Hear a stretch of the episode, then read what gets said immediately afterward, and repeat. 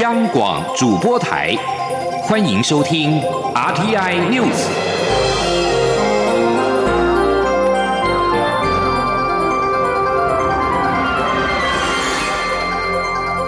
听众朋友您好，欢迎收听这节央广主播台提供给您的 RTI News，我是张顺祥。司法院大法官在二十二号做出了释字第七七五号解释。认定犯罪情轻，也就是情节比较轻，累犯一律加重其刑为限。视线案的申请人之一，也就是高雄地院的庭长陈松潭认为，审理案件发现刑法有关累犯加重处罚的规定不明确，释字七七五号并没有真正的解决问题。陈松潭在审理案件当中发现了刑法有关累犯加重处罚的规定不明确，对前案执行完毕的时间点并没有明确的定义。所谓的徒刑执行完毕的定义欠缺明确的标准，可能会造成犯罪多反而是比犯罪少的判得轻，也有可能会造成钻漏洞的被告反而吃香等扭曲的现象。大法官并没有处理到筛选认定要件的问题，对于厘清目前实务上的见解乱象，可能没有帮助。大法官做出了释字第七七五号解释，认定犯罪情节比较轻，累犯一律加重其刑，违反宪法规定。法务部次长陈明堂表示，会依照大法官第七七五号解释的意旨，着手修法。交由刑法的主责，也就是检察司的同仁来办理。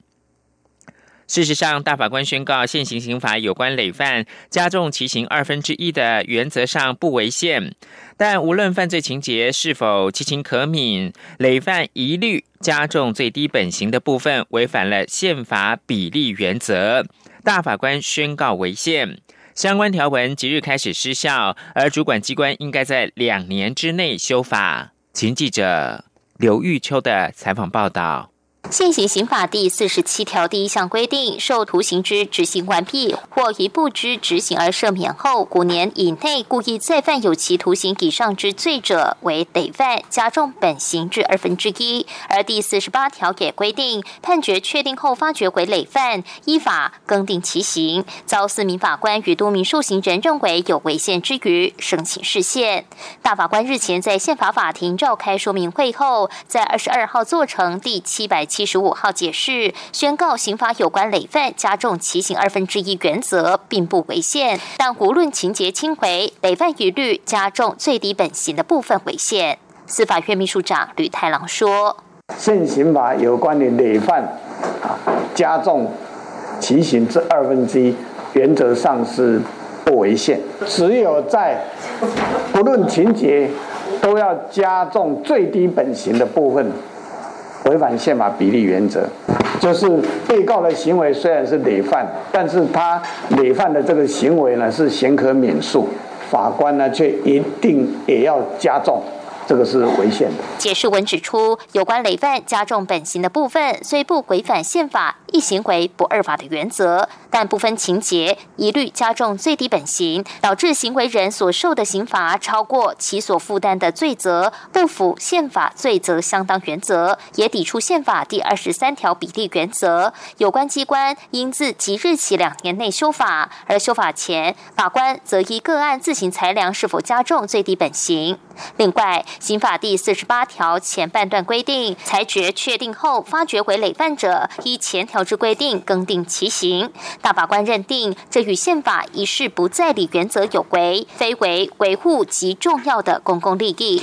至于所谓部分情节一律加重最低本刑为限，司法院官员举例指出，刑法有加重窃盗罪，可处六个月以上五年以下有期徒刑。若有一名已执行徒刑完毕者，他在五年内在犯罪，在车站偷了一支笔。被告的行为虽然是累犯，但累犯的犯罪情节轻微，却因涉犯的是加重窃盗罪，法官一定要加重最低本刑至七个月徒刑，使他古法一颗罚金，必须入狱服刑，就算违宪。不过，未来类似的案件，法官可以只判六个月，可一颗罚金，不会过于侵害人身自由。张广电台记者刘秋采访报道。蔡英文总统出席工商团体的春节联谊，蔡总统特地向产业界曾经缺电的疑虑，表示台湾不会缺电，并且强调稳定供电是政府无可逃避责任，所以会全力以赴完成任务。总统也再次说明，政府今年将会加大力道扩大内需，坚持产业升级，强化投资台湾，希望产业界跟政府一起发。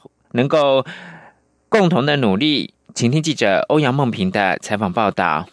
蔡英文总统二十二号下午出席今年的工商团体春节联谊，中华民国工业协进会理事长蔡图进代表工商界向政府今年的施政提出六项具体建议，包括加大吸引台商回流力道，努力加入自由贸易协定，强化产业转型升级策略，提出扩大内需具体做法，完整规划国内电力政策，以及强化与工商团体的沟通。蔡图进建议政府在政策形成前多。与工商团体互动推动时，才不会挚爱难行。蔡总统在致辞时则表示，新的一年，全球都面对美洲贸易冲突带来的不确定性，以及经济成长趋缓的预测。但历史证明，台湾人民的韧性与创意，总能在危机中掌握转型发展的契机。总统强调，面对贸易战带来的投资风险，许多台商都准备回台投资，政府已经做好准备，会与产业界全力合作，在变局中站稳脚步。调整体质并转型成长，总统也特别澄清近来有关缺电的传闻。那么当然，我也了解产业界很多人关心，呃，能源转型跟用电供应的问题。我要告诉大家，最近有一些传闻让大家很担心，是不是两年以后台湾会缺电？我在这里很清楚的告诉各位，我们不会缺电。总统强调，稳定供电不仅是产业界的期待，也是社会大众对政府的要求。这本来就是政府无可逃避的责任。所以会全力以赴完成任务。总统也利用这个机会，再度向工商团体说明，今年政府将加大力道做三件事，包括加强扩大内需的力道，坚持产业升级的脚步，以及强化投资台湾的力道。为了拓展对外经贸，促进出口多元化，政政府也会协助产业分散出口市场及生产基地，进一步开拓不同国家的内需商机。中央广播电台记者欧阳。梦平在台北采访报道。农委会近期扩大补助农民购买小型的农机具，金额高达新台币了八亿元，预估可以购买八万台的小型农机。不过，立委质疑对农民的宣传不够。对此，行政院长苏贞昌在立法院答询的时候，建议农委会可以邀请蔡英文总统下乡来操作农机，可以比较容易让农民了解农委会的补助政策。请记者肖兆平的报道。为了彻底解决农地违章工厂问题，行政院长苏贞昌日前宣布三大处理方向，希望在农业与工业之间取得平衡，不愿让农地继续流失。民进党立委洪宗义二十二号执行时，进一步关注青年返乡从事农作等政策议题，并指出农地资金与技术是青农当前的最大问题。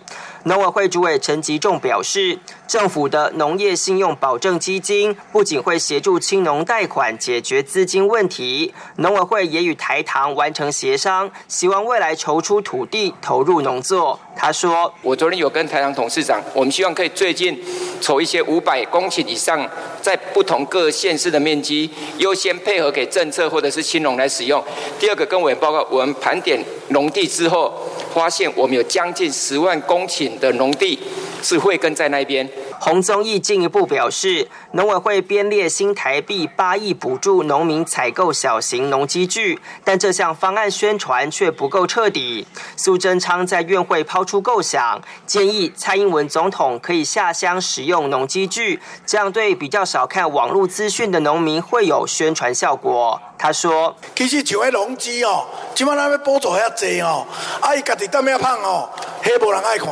你著甲请蔡总统哦，啊去。”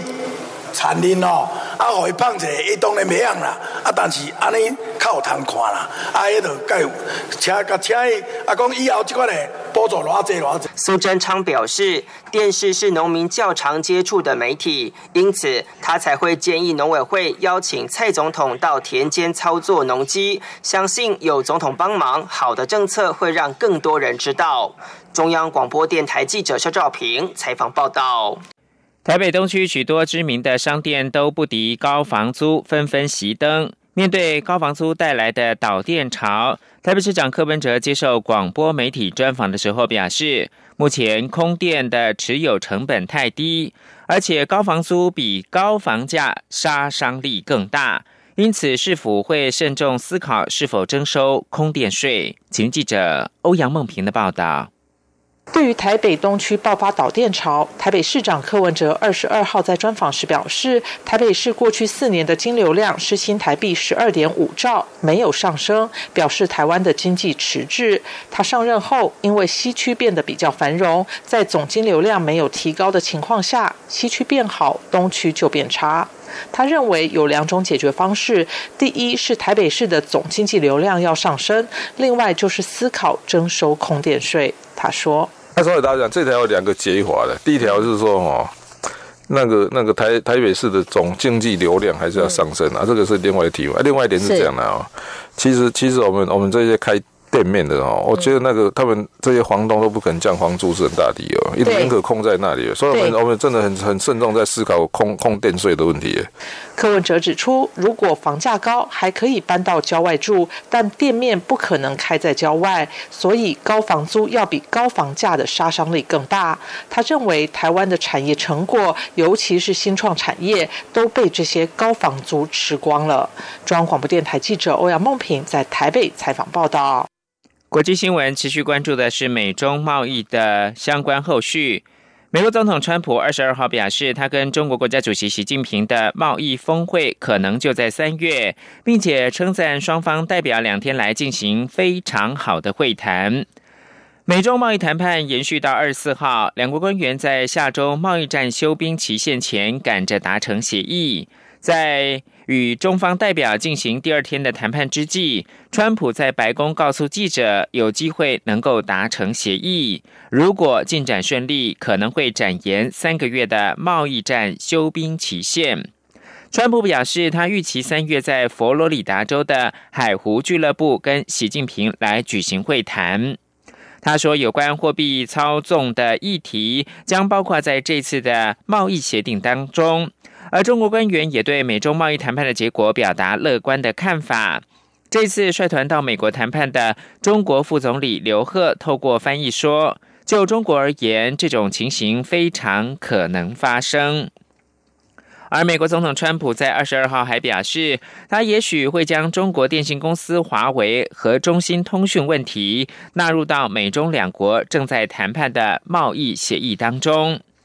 美国司法部指控华为及其财务长孟晚舟密谋，试图隐秘透过子公司违反美国对伊朗的制裁。美国正在寻求引渡孟晚舟。在另一个案子当中，司法部指控华为窃取美国电信公司 T-Mobile 的机器人技术。华为对此表示，两个公司已经在二零一七年解决了这项争议。川普在白宫告诉记者。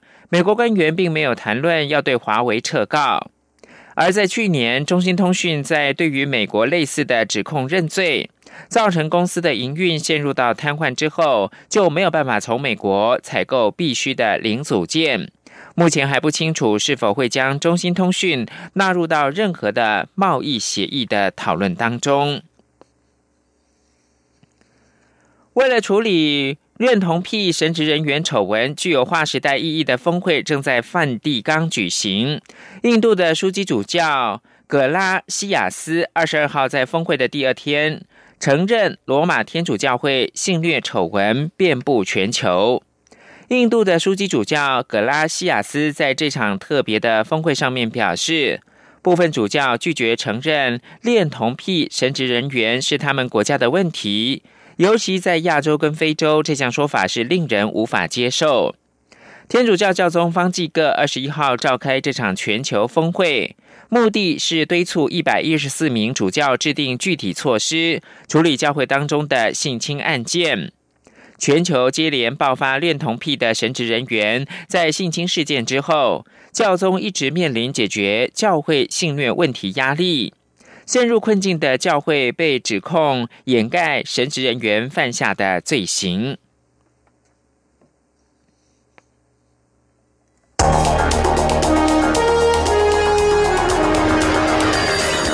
最敏锐的新闻嗅觉，延伸您的视野，让您听到最硬的两岸焦点。连线访问这次随团出访的央广记者王维婷。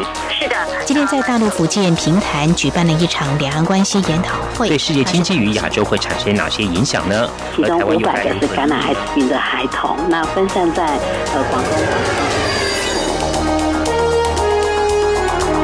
从正经情势分析、两岸交流观察到新闻现场直击，两岸 ING 有最多元的声音、多面向的观点以及最专业的剖析。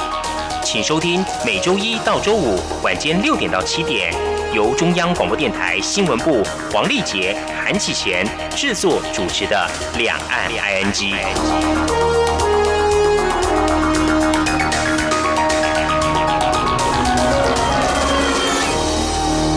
在是台湾时间清晨的六点四十六分，又过了十七秒。我是张顺祥，继续提供两岸新闻。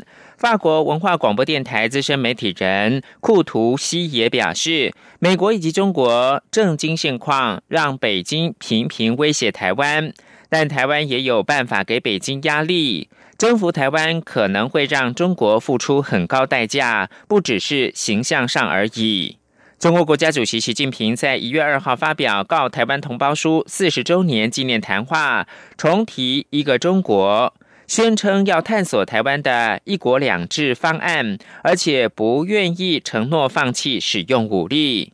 中国正适逢经济成长放缓，促使当局向外冒险，对外挑起冲突，就可以用民族主义口号凝聚人民团结，让人民忘记日子不好过。习近平近期就频繁对台湾发出好战的警告，但图库西也提到，台湾也有办法给北京压力。许多电子及数位企业在两岸都有设点。若两岸关系紧张，美国又对中国课重税，有些企业可能会选择完全留在台湾。而且台湾也有精良的防卫武器，征服台湾可能会让中国付出很高代价，而不只是形象上而已。他也表示，假如两岸真的有冲突的话，美国、日本很可能会介入。为了世界和平以及美中两大军事强权的安定共同着想，必须要祈愿两岸关系维持平静。欧洲议会有台小组的主席朗根一行人访问台湾，针对两岸签署和平协议成为讨论焦点。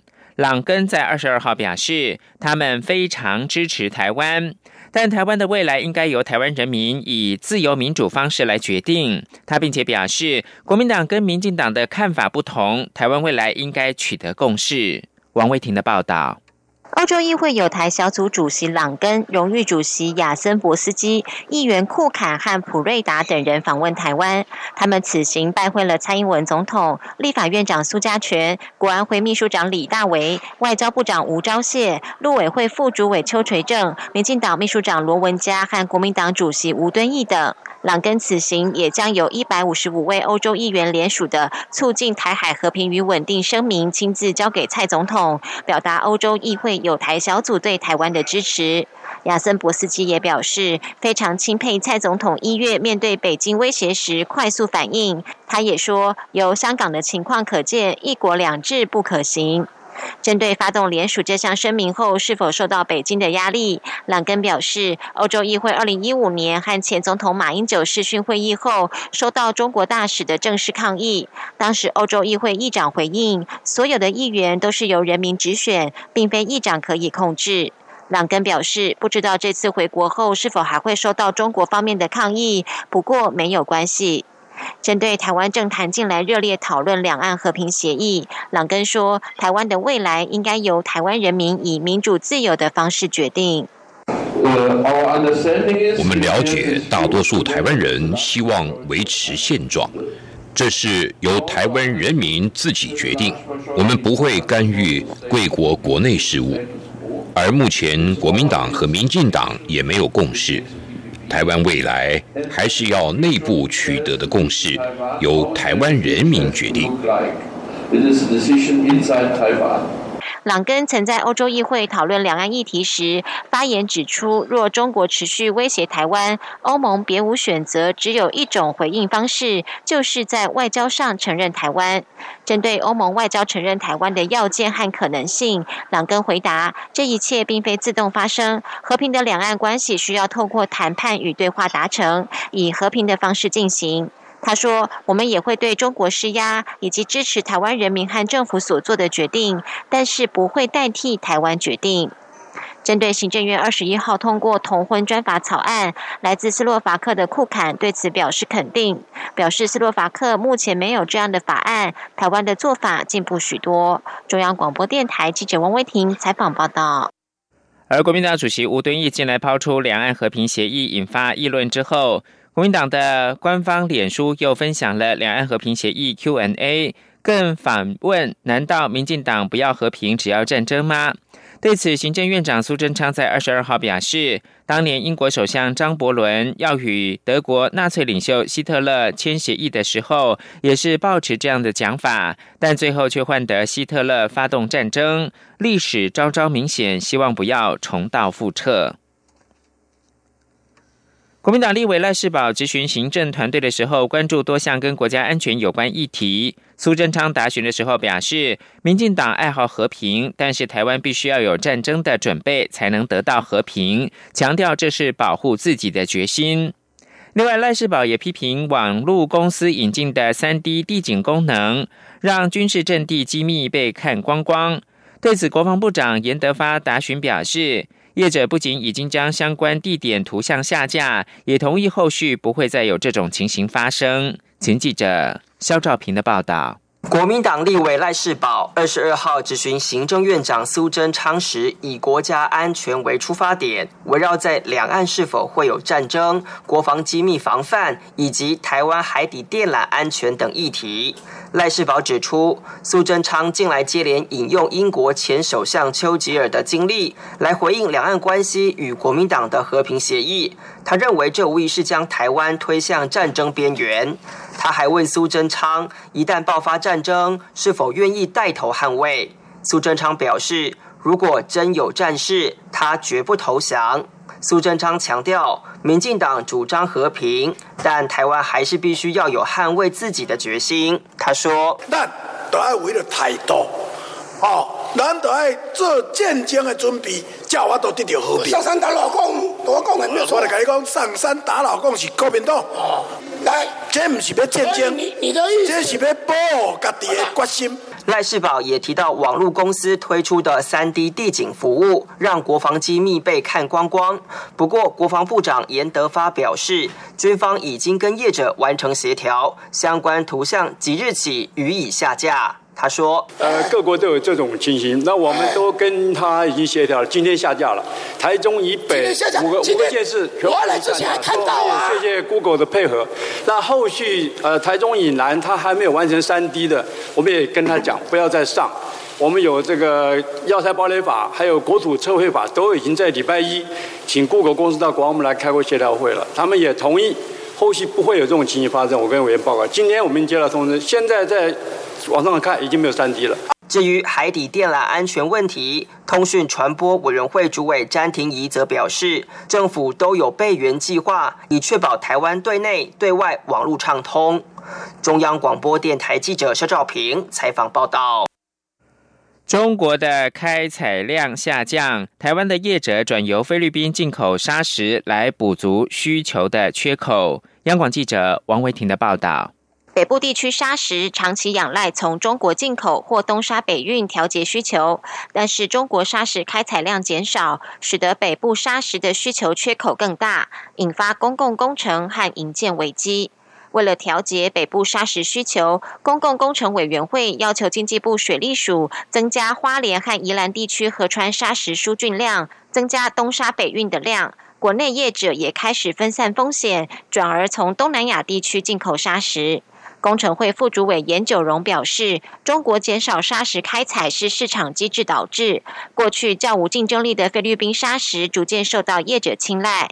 他也说，若国内东沙北运的开采量足够，国际进口砂石量也可能会下降。严九荣说：“以前没有，因为大陆大陆的砂石很充裕的进口的话，菲律宾就竞争比较没有竞争力，所以这是市场啊。如果东沙北运进来的量够。”很够，或是很有竞争力，那菲律宾那边可能就会萎缩。当然是没有充分证据，或是但是有听闻，他们已经有开始在做这方面的规划或运作。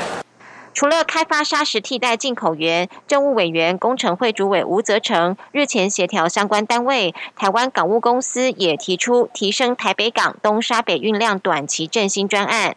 以往东沙北运的船只都是停靠第一散货中心，振兴专案将开放船只直接泊靠第二散货中心，下船后可以直接连接国产系统，抵达水泥预拌厂，降低业者从基隆港陆运的交通成本，也可以避免卡车装载砂石造成空气污染。严九荣表示，东沙北运振兴专案正报请交通部核准，预计三月初可正式实施。北部砂石缺口待补。日前，南部砂石量也因为疏浚作业延迟，导致供需失衡。经专案处理后，逐渐疏解南部砂石原物料短缺的问题。工程会基于控管全国砂石需求，要求经济部矿务局从源头管理，且推动陆上土石采取作为备用原料，以确保砂石稳定供应。中央广播电台记者王威婷采访报道。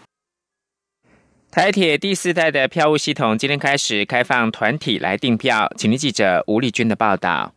台铁第四代票务系统旅客综合入口网二十一号正式上线后，预计二十三号全面取代既有第三代票务系统，并于同一天开放预定乘车日为四月二十三号以后的十人以上团体票。四月九号起再开放预定乘车日为四月二十三号以后的个人票。台铁局长张正元表示，过去购买台铁车票最大的问题就是。人工配票，因此明明短途还有座位，但只要售票系统显示长途车票已售完，民众当下就订不到票，而且即使订到票，也要到取票时才知道自己的座位。为此，新一代票务系统改善之前的困扰，不仅订票更方便，还兼具自动选位、没和空位，并采用行动 App。无纸化票证等四大智慧功能，张正元说：“我们台铁的第四代票务系统在网络订票的可以更方便。那第二个呢，就是它可以自动选位。那第三个就是没核。过去我们因为人工配票呢，所以虽然有空位，但是没有办法全程来发售。那未来呢，它会自动去没核。那第四个很大的突破呢，就是我们可以用 QR code。”未来呢，大家可以用手机直接买票，不用纸本，就可以透过 QR code 扫描进站。张振元指出，第四代票务系统已通过第一阶段压力测试，妥善率高达九成以上，将于未来一个半月内持续提升妥善率，并在适当时机开放民众来体验。台铁强调，新一代票务系统整合时刻查询、订票、付款及订便当等功能与同一。网站，并提供便捷快速的一站式服务，让民众可以一气呵成完成订票，同时新增手机选位及取票等功能。而且长途车票售完后，会自动分段组合短程车票，让座位更有效利用。此外，订票成功后即可得知车厢及座位资讯，完成线上付款后即可从 App 直接下。载 QR code 票证乘车，让旅客充分享受兼具智慧与低碳的全新票务体验。中央广播电台记者吴丽君在台北采访报道。推出无印良品品牌的日本良品计划公司二十二号宣布主动下架宝特瓶装的矿泉水天然水跟矿泉气泡水一共五十九万瓶。因为其中有一部分的商品在销往台湾之前被验出了含有超标的致癌物质。最后提供给您是台湾的网球一姐谢淑薇二十二号在杜拜女网赛四强赛的时候呢激战了三盘耗时两个小时又十分钟。最后是不敌澳网的女单亚军杰克的女将克菲托娃无缘挺进决赛。以上新闻由张炫翔编辑播报，这里是中。